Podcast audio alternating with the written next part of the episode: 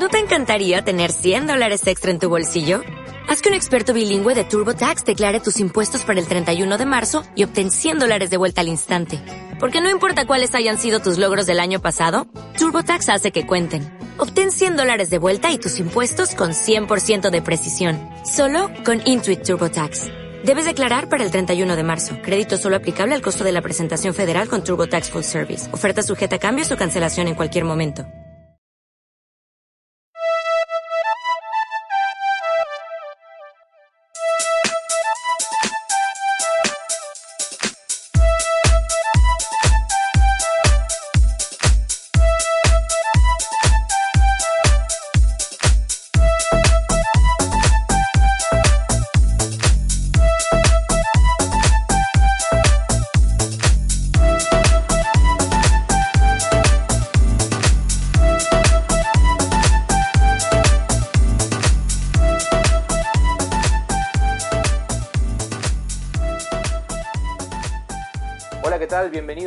Episodio de Tecnocast. Hoy estamos grabando el tercer capítulo, perdón, el cuarto ya, el cuarto capítulo de la segunda temporada de nuestro podcast y siguiendo con esta, con esta serie de entrevistas, hoy realmente tenemos el lujazo de contar, en primer lugar, con la primera mujer que vamos a entrevistar y en segundo es alguien completamente reconocida en el ambiente del derecho informático y el derecho digital.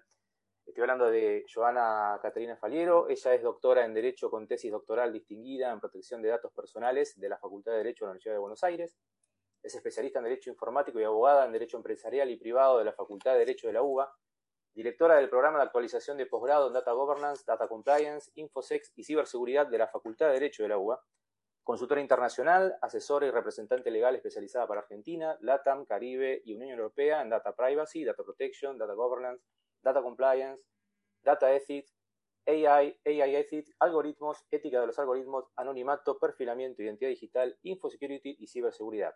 Es también directora de Faliera Attorney at Law, directora de posgrados de la Facultad de Derecho de la UBA, de la Facultad de Derecho de la Universidad de Palermo y profesora de grado y posgrado de la Facultad de Derecho de la UBA, de la Facultad de Ingeniería de UNDEF, de la Facultad de Derecho de la USAL, de la Facultad de Ingeniería y Derecho de la Universidad de Palermo de la Facultad de Ingeniería y Derecho de la UCA, entre otras. Es investigadora adscripta de Instituto Gioja, autora de cuatro libros, entre ellos La protección de datos personales, eh, editorial Ad Hoc de 2020, y El derecho al anonimato, revolucionando el paradigma de protección en tiempos de la postprivacidad, editorial Ad Hoc, año 2019, y asimismo es disertante nacional e internacional. Creo que la presentación ah, eh, dice todo lo que hace Joana en, dentro de lo que es este mundo del derecho informático. No quiero quitarle más minutos a ella Así que le paso la palabra a Joana. Gracias por participar de nuestro podcast. No, muchísimas, muchísimas gracias a ustedes. Me parece excelente el espacio y la iniciativa de lo que han creado aquí. Eh, así que bueno, súper honrada de, estar en este programa y a su vez, bueno, también honrada por haber sido la, primera invitada al mismo. Em, bueno, agradecerles esto. He visto la iniciativa de ustedes, me parece súper dinámica, las temáticas que, que se trabajan. Eh, y los planteos que, se realizan sobre temáticas actualizadas. Eh, y, te agradezco también la, generosa presentación. Creo que, bueno, estamos reunidos con, temáticas eh, muy de punta y, que realmente nos preocupan a todos, como ser el tema de la inteligencia artificial, el aprendizaje automático, la protección de datos, el tema de perfilamiento y la utilización de algoritmos. Eh, y bueno, dentro de esa, esa idea o, punta disparadora para, para, el programa de hoy, eh, les quería traer algunas reflexiones sobre, sobre este panorama. Estamos cerrando un, un, año 2020 en el cual se nos ha enfrentado con muchos dilemas y muchas preocupaciones en materia de, de datos personales.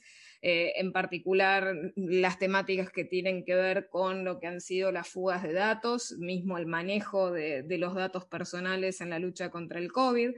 Eh, y todas esas cosas que han contribuido a que en términos generales en todas partes del mundo se amplificara mucho eh, la aplicación masiva y sistemática de técnicas de hipervigilancia, de control, de perfilamiento masivo sobre la ciudadanía.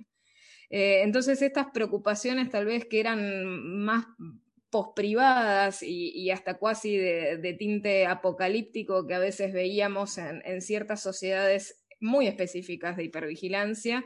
Hoy en día lo vimos eh, esparcido de forma muy uniforme sobre todas aquellas que tal vez no habían llegado a esos estadios.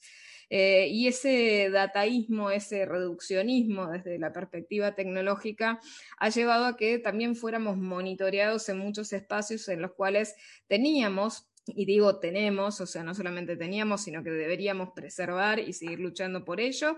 Teníamos espacios en los cuales teníamos expectativas de privacidad eh, y esto mm, hoy en día se ha dado una suerte de, vuelta paradójica en la cual eh, esos espacios empiezan a presumir eh, por el simple hecho de ser compartidos socialmente, se empiezan a presumir como públicos y eso es un, verdadero, un verdadero peligro.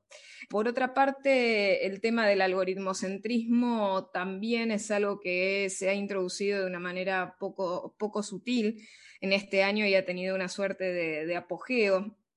Ese algoritmocentrismo eh, funcional al perfilamiento masivo se perfecciona con la aplicación sistemática de técnicas de AI, inteligencia artificial y de aprendizaje automático. Eh, y esto mm, naturalmente desde, desde lo jurídico nos impone buscar nuevas respuestas eh, de corte regulatorio preventivo y precautorio ante todas estas nuevas amenazas que se vienen dando. Eh, en particular porque son amenazas que se trabaja, y, esto en tono a, tal vez a, esto que mencionábamos offline, eh, con, ciertas temáticas que rozan la ética y es por eso que se habla mucho de, de AI ethics, data ethics, ética de los algoritmos. Eh, pero muchas veces a nivel industrial el, impulso detrás de la ética es esquivar la regulación normativa. Eh, y esto no debe ser así. La ética es la base eh, fundante de la regulación normativa, de la protección de datos personales en términos generales, y debe, debe, ser el impulso motor de, de, esa regulación. No obstante, no puede ser el reemplazo o el sustituto de la misma. Y vemos cómo la industria muchas veces ha hecho de sus intereses los de todos eh, e impulsado esa, idea de que con la ética, con las recomendaciones, con las guidelines, nos basta y en absoluto no nos basta. Necesitamos nuevas respuestas y respuestas que atiendan estas necesidades que tenemos hoy en día a nivel tecnológico para generar eh, un futuro mucho más igualitario. En particular porque estas, eh, estas cosas que nosotros vemos con los algoritmos, con las técnicas de perfilamiento y demás, se generan eh, sesgos discriminatorios que realmente potencian las inequidades preexistentes en nuestra sociedad. Y esto nos pone en el centro, en el centro de la escena un tema que hace a los algoritmos y la vulnerabilidad. Eh, los algoritmos que se utilizan tanto en la, inteligencia artificial, en, técnicas de aprendizaje automatizado, por lo cual nosotros aludimos a esa, a esa elocución del sistema de caja negra, eh, los algoritmos se diseñan y no todo lo que realmente se diseña es verdaderamente inteligente como se lo evoca, pero por otra parte, además de no ser del todo inteligente, los, algoritmos no son eh, en sí mismos entidades imparciales eh, o asépticas. Eh, ese perfilamiento que se, se, realiza a nivel algorítmico lleva adelante una parametrización muy aguda del individuo. Eh, y dentro de esa parametrización hay algo que hoy día ya se conoce y es imposible de sacar. por más estrategias éticas, por más auditoría que realicemos, que es el sesgo algorítmico. el sesgo no solamente responde al diseño inadecuado de, los algoritmos, sino que el sesgo algorítmico también responde a los datos con los cuales se alimentan esas fórmulas. O sea, la fórmula inherentemente puede ser buena, no obstante, los datos con los que se los alimenta pueden estar absolutamente sesgados y por lo tanto dan, resultados sesgados. Eh, los algoritmos establecen, como son fórmulas que, ejecutan procesos, establecen definiciones sobre cómo eh, el mundo tiene que funcionar. Y esas definiciones, por lo general, y como siempre ha ocurrido a lo largo de, toda la historia, son definiciones de carácter hegemónico. que dependen eh, naturalmente de las sociedades donde se gestan esas definiciones hegemónicas que terminan imponiendo a los ciudadanos esos modelos que mm, dictan cómo debe seguir, cómo debe conducirse y demás.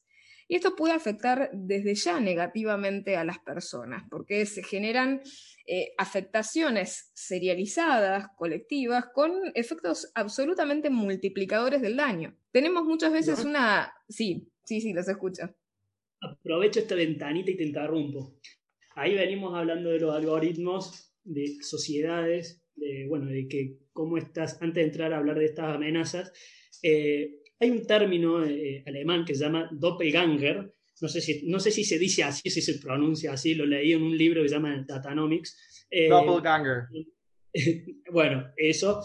En este, en este estado de la realidad en el que estamos y, esta situación de, de, bueno, de auge algorítmico y demás, ¿cómo crees que puede llegar a impactarnos, digamos, en nuestra identidad digital? Y, y en ese sentido, bueno, ¿cuántas identidades digitales hay efectivamente, ¿no? ¿Cuál es tu, punto de vista respecto de esto y cómo puede llegar a perjudicarnos eh, estas distintas identidades digitales en, la vida cotidiana de nosotros? Súper interesante lo que planteas. A nivel disociación, nosotros estamos eh, en una etapa muy fuerte de disociación a nivel identitario por un lado tenemos nuestra identidad que uno diría tangible, real, eh, analógica, versus lo que es la identidad digital. El tema es que hoy día esa identidad digital es cada vez más inflacionaria. En un principio la identidad digital tal vez era aquello que nosotros creíamos que volcábamos en el circuito virtual, en el ecosistema digital, y solamente se ceñía a ello. Hoy día eh, la identidad digital se compone en primer lugar, de los datos y de los metadatos que nosotros nos desprendemos, entre comillas, conscientemente o por lo menos de manera asentida. Corrijo diciendo asentida en vez de consentida porque naturalmente todos los contratos que nosotros celebramos y, aceptamos, eh, realizamos un asentimiento, no un verdadero consentimiento en el sentido estricto jurídico de la palabra. Pero además de esos datos y metadatos que se nos extrae de manera que uno podría decir, entre comillas, leal, lícita y, asentida, también están todos aquellos datos y metadatos que se extraen de manera no consentida, no asentida y de manera velada. Y esto se suma además con lo que es el entrecruzamiento de, las bases de datos. Antes tal vez los manejos de datos eran parcelas estancas que no, no se cruzaban entre sí, hoy en día sí se cruzan y por otra parte, además de esto, sumamos el entrecruzamiento de los actores. Las bases de datos, tanto públicas como privadas, se entrecruzan y se intercambian entre sí, eh, con prácticas que obviamente son prácticas promiscuas de tratamiento de datos personales y a su vez son prácticas que deberían desde ya eh, y desde lo claro, desde lo jurídico, estar prohibidas por la capacidad conculcatoria, vejatoria y, el peligro que esto representa y los riesgos que representan para los titulares de los datos. Sin perjuicio de eso, que es el conglomerado de datos que nosotros creemos que volcamos, esos datos eh, además son procesados. El punto es que son procesados por algoritmos y los algoritmos determinan esto que, que les mencionaba, determinan resultados de cómo el mundo debe funcionar o debe ser en función a parámetros que se manejan ya de forma preexistente en ese mundo. Por, lo tanto, si nosotros tenemos un mundo, en términos generales, heteropatriarcal, eh, racista, imperialista, sexista, eh, ese modelo, esa identidad digital también va a estar modulada por ese tipo de sesgo. Entonces, el resultado del procesamiento de esos datos es lo que da nuestra identidad digital, que como siempre, siempre repito, esa identidad digital dice de nosotros mucho más de lo que nosotros sabemos sobre nosotros mismos. Eh, y por otra parte dice aquello que nosotros somos, aquello que nosotros somos eh, y desconocemos, aquello que desconocemos y que no somos, y aquello que puede estar absolutamente errado. Eh, y ese determinismo es lo que lleva a la sobreexposición del individuo, a la conculcación de derechos, eh, a prácticas de carácter vejatorio, intimidatorio, conculcatorio, eh, que nos ponen en riesgo como titulares de datos, porque nosotros hoy en día estamos en esas sociedades que yo denomino posprivadas, algoritmos centristas y dataístas, en las cuales nosotros somos nuestros datos. Eh, y ese, ese minimalismo nos lleva a un reduccionismo a nivel identidad, lo cual es absolutamente peligroso. Profesora, me, encanta, me encantó para dónde fue esta conversación y yo tengo que ir a otra problemática.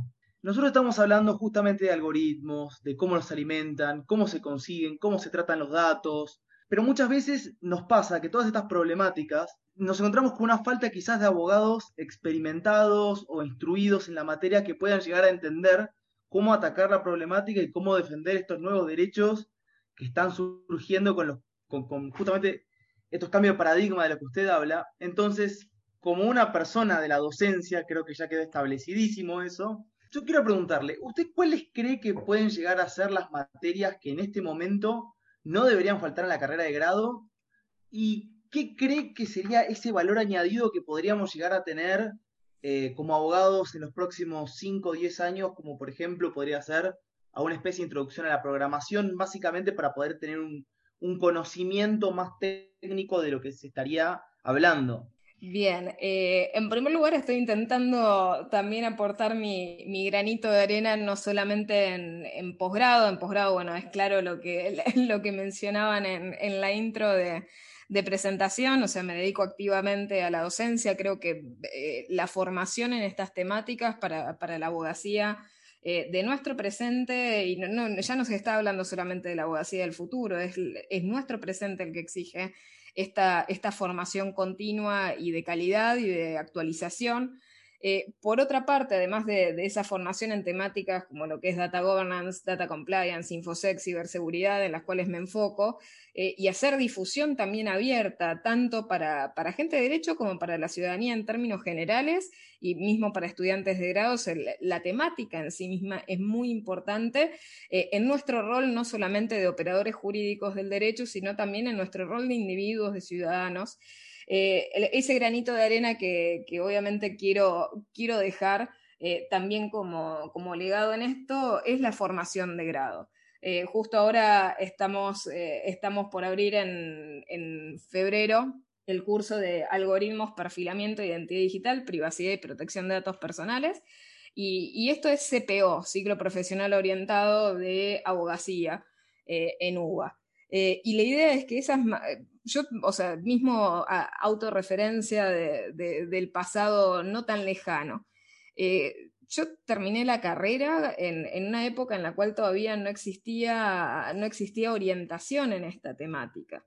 Eh, por lo tanto, mm, la orientación la forjó uno hasta, hasta que existieron especializaciones, o sea, en mi caso, aún antes de la especialización me orienté a realizar mi doctorado en, protección de datos eh, y, mismo recuerdo, siendo estudiante de grado, la, necesidad y la búsqueda permanente de materias que tuvieran embebida la temática digital y así lo, o sea, logré ir eligiendo de a poco, eh, de a poco aquellos, eh, aquellos ciclos de orientación, pero esto no está en la formación básica, en lo que sería ciclo, ciclo profesional común para, para describir en qué segmentos creo que es importante, o sea, siempre, siempre digo que el derecho informático es un camino de ida porque exige levantarnos y, leer desde el primer momento de la mañana hasta la última hora de la noche. Es una disciplina en constante cambio. Eh, y que exige, que exige mucho y, a que al mismo tiempo hay que tenerle respeto y, aprender también eh, la necesidad permanente de seguir creciendo en esa interdisciplina que vos señalabas, en particular llegar a algo cuasi transdisciplinar. Y pensar que además, o sea, yo, o sea, por lo menos en lo personal, no creo que sea necesario que nosotros abogados nos tengamos que convertir en programadores o a la inversa el programador deba convertirse en abogado. La interdisciplina apunta a otro, a otro aspecto de esto. Ninguno lograría convertirse en el otro porque lo haría tal vez muy mediocremente, el punto es que sí debemos saber aquellas cosas que tienen impacto de nuestro lado y debemos saber cómo funcionan y cómo operan. No es necesario saber programar para entender el funcionamiento, eh, el funcionamiento de algo, por lo menos en los aspectos que son relevantes para el derecho.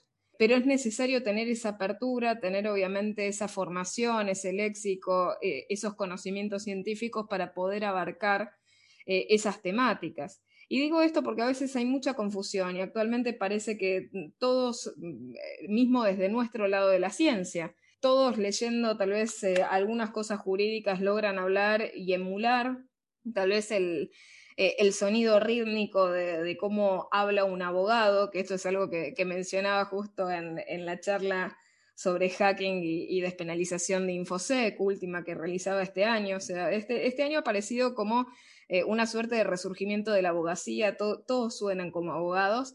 Eh, pero esto no nos debe hacer perder de vista que es una disciplina, es una ciencia, las ciencias jurídicas, y, debemos estudiarla y manejarla con, el mismo respeto que cualquier otra ciencia, no porque tengamos lenguaje natural, cualquiera puede creer que simplemente por imitar ciertos fonemas de, lo nuestro se convierte en letrado y lo mismo a la inversa. Nosotros tampoco, abogados, vamos a lograr con un curso de programación de seis meses ser un data scientist, siendo una carrera que, toma años y, sobre la cual se requiere una especialización técnica de precisión elevadísima y una complejidad elevadísima. Es probable que logremos emular cómo funciona y cómo, cómo tal vez se conduce uno y tal vez sí con capacidad, pero no lo lograremos adecuadamente. Entonces, la, meta no, no, hay que confundir, la interdisciplina no significa switcharnos con la otra profesión y perder la propia, sino saber cuáles son las injerencias y la influencia recíproca entre una y otra, aprender a respetar ese trabajo conjunto y aprender a escuchar al otro. Creo que eso es lo, lo basal. Claro, ya que estás hablando de, ya que estás hablando de, la preparación y de, cada, de cada abogado, para el abogado que quiere iniciarse en el derecho informático y que todavía no sabe bien cómo hacerlo, ¿vos tenés algún libro de cabecera, algo que te haya dicho, tengo que ir por este lado? Nosotros en el podcast siempre recomendamos algún libro o algo, mayormente películas también, pero en este caso te pregunto por algún libro que recomiendes para aquel que quiera meterse de lleno en el mundo del derecho informático. No recomiendo, siempre tal vez voy a darle la misma respuesta que, le doy a, mis alumnos. Eh, no recomiendo uno en específico, recomiendo la biblioteca entera. Eh, cuanto más, más diversidad de fuentes uno tenga, más diversidad de opiniones uno lea y, más enriquecida sea la visión que uno tiene integral sobre las cosas, mejor. Eh, y esto porque a veces el determinismo de elegir uno solo o quedarse con uno solo a veces empaña la visión global. Eh, y, mismo sucede algo parecido y, que muchas veces a, mis alumnos mismo para, la elaboración de sus tesinas y demás recomiendo el desprenderse eh, del enamoramiento de ciertas ideas porque eh, si no uno termina emulando esos mecanismos de razonamiento de los otros. Entonces uno tiene que realizar la lectura y realizar todas las lecturas posibles eh, y de hecho toda la formación en lo posible y, emprender ese viaje de, la investigación de la manera más libre e intuitiva que se pueda, guiarse por la curiosidad, no perder la curiosidad y la apertura de, seguir aprendiendo y seguir buscando. La lectura es volumen, no, es, es calidad y es volumen, no es solamente quedarse con un autor, sino que es leer todas las diversidades que, que existen eh, y por otra parte, mm, pensar que esa, esa, búsqueda hay que también emprenderla con la libertad de mm, permitirse elegir, sorprenderse, decepcionarse, volver a buscar eh, y demás.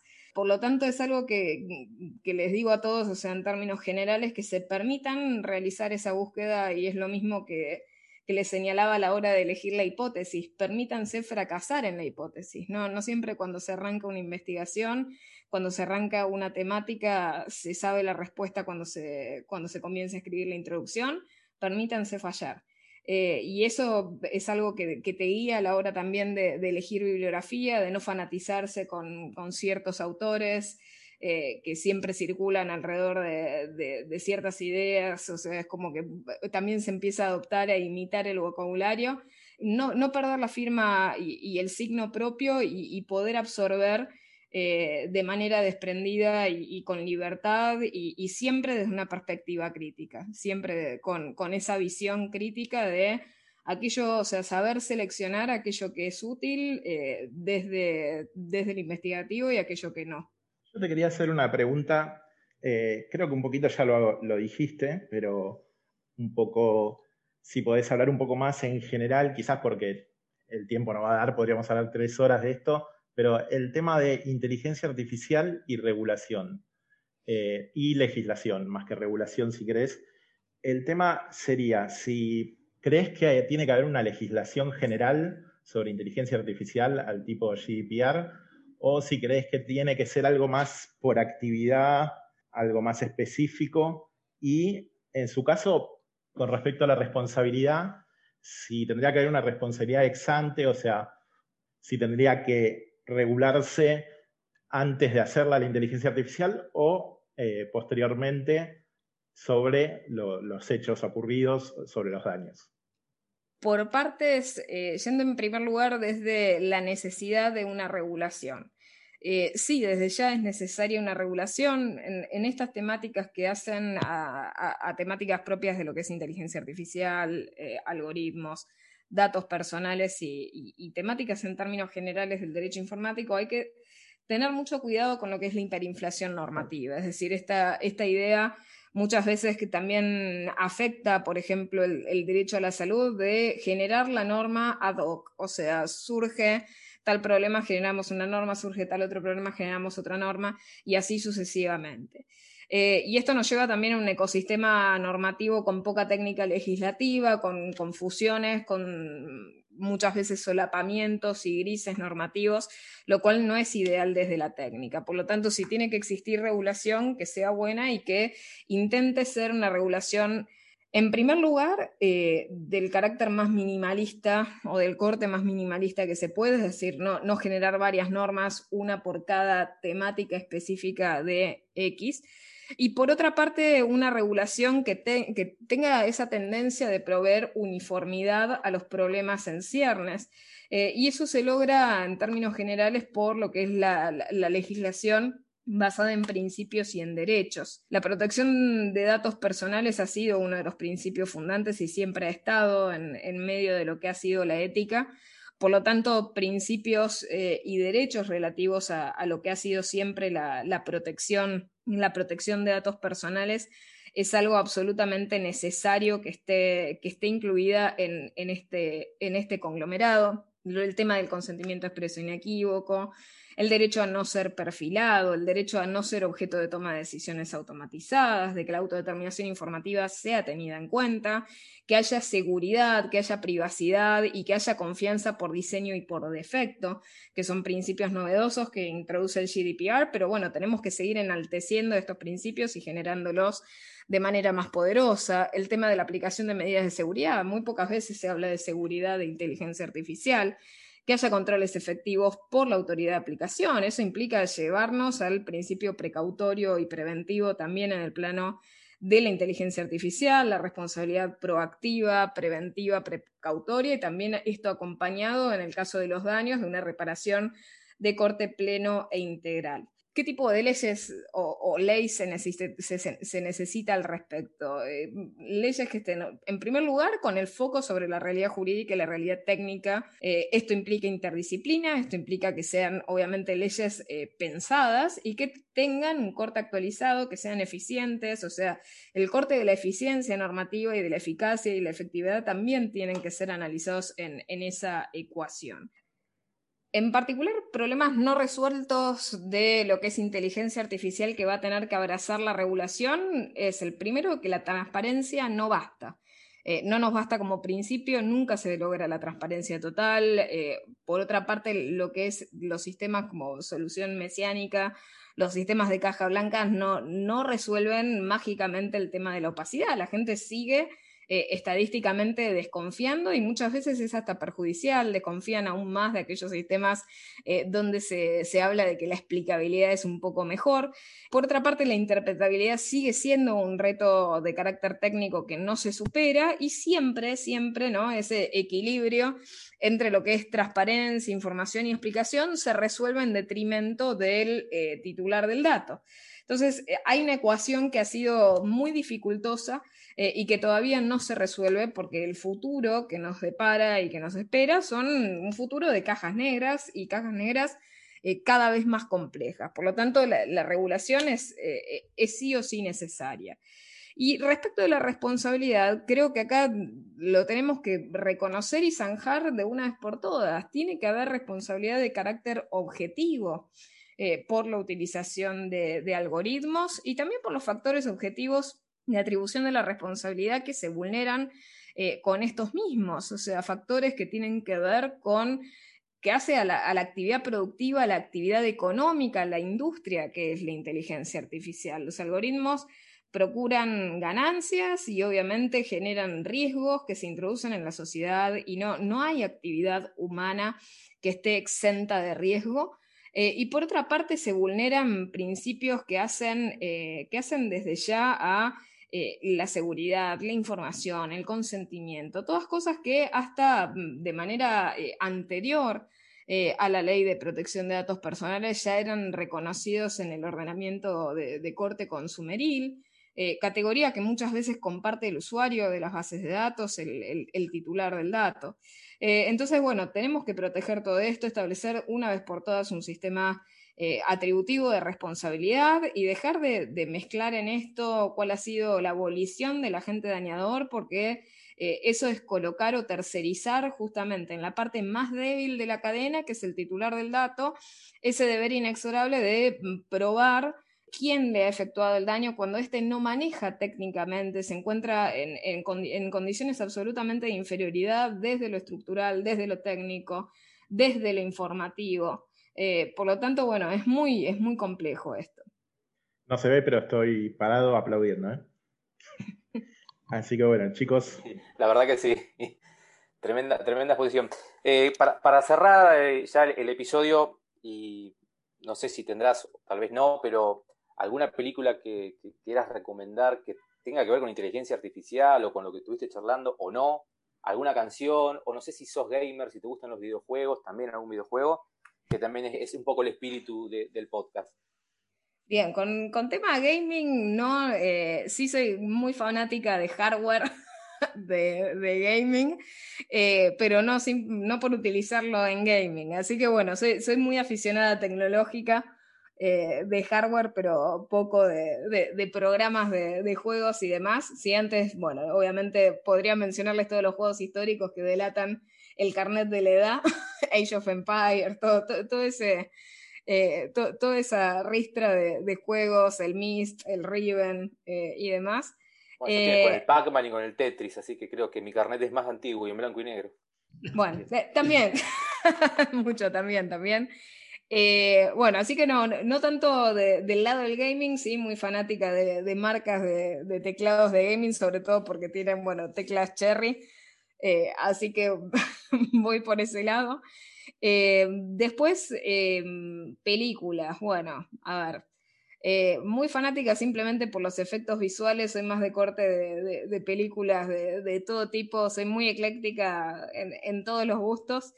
¿Qué les podría recomendar específico, específico de esto?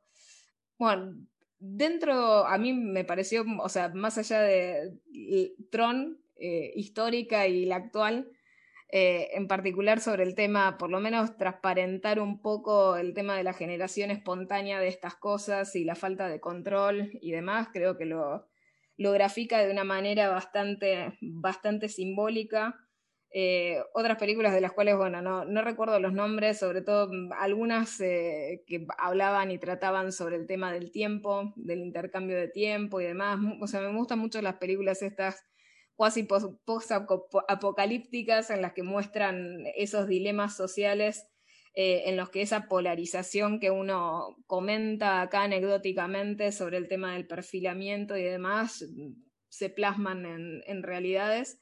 Creo que la que eh, decís es Sin Time, puede ser. Exacto, sí. Sí, sí, sí, que es súper interesante de, cómo, cómo realizan ese planteo de, la segmentación y la polarización. Está bueno en eso, tal vez se agota en esa idea, pero transparenta un poco, un poco el tema de, de, a qué extensión puede llevar algo de esto. O sea, cuando yo les digo el tema de algoritmocentrismo y pienso en alguien que tal vez pueda llegar a no recibirnos una prestación de salud por, por tener, hábitos contrarios al scoring que se necesita, no es algo que vamos a ver solamente en Hollywood, es algo que se ve desde el momento que nos, o sea, nos empezaron a bancarizar y, se va a seguir viendo a futuro de manera mucho más aguda. y esas películas tal vez intentan despertar un poco, un poco estas temáticas. Y después, bueno, una muy, ya directamente el título parece el título de mi, de mi libro de anonimato, una que se llamaba Anon, no sé si la, vieron. Ah, sí, sí. Está en Netflix, creo, ¿no? Sí, sí, exacto. Y, bueno, esa también mostraba, mostraba parte del asunto de la omnisciencia, de, todo, o sea, de, saber absolutamente todo, de controlar y parametrizar todo. Y bueno, son interesantes esas ópticas. Y también, bueno, obviamente los documentales. O sea, hay, hay muchos documentales dando vueltas. Eh, y como les compartía al principio, en visión personal, o sea, descreo un poco de esas crisis de esas crisis éticas, no obstante, más allá de, las crisis éticas de aquellos que obviamente participaron y que muy a, voluntad, siendo adultos, decidieron determinadas cosas por todos y por todas las sociedades con, efectos devastadores, más allá de eso, eh, es interesante que, existan documentales como, como, los que demostraba el tema de Cambridge Analytica, el, documental de Nada es privado, el dilema de las redes sociales y demás, eh, simplemente como, como vehículos de divulgación eh, de estas temáticas que, son tal vez un poco opacas eh, y que nosotros compartimos, pero por nuestras, eh, por nuestras profesiones y que realmente todos deberían conocer porque todos somos ciudadanos, todos somos ciudadanos digitales.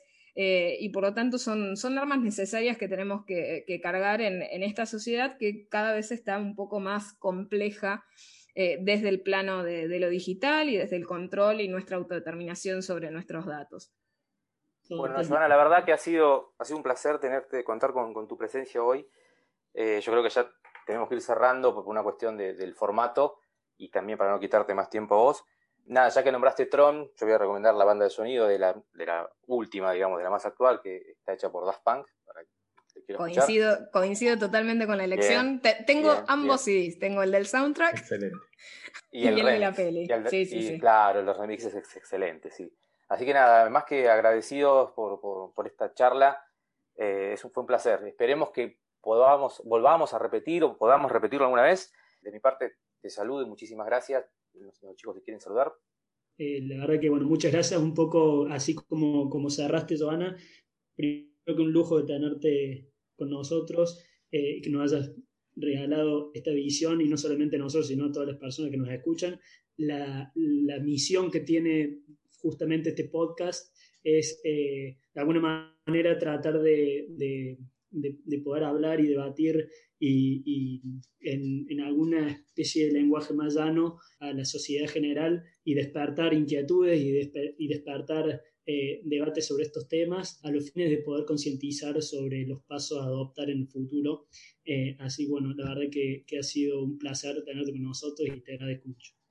Igualmente, realmente a, todos. Eh, felicitaciones por, por, el emprendimiento, el programa, me parece genial el, formato y la, dinámica que le dan. Así que encantada, honrada por estar en el programa y desde ya cuenten conmigo para lo que quieran. Muchas gracias. Muchas gracias. Muchas gracias. Chao, hasta luego. Un abrazo, hasta Muchas gracias, chao, chao.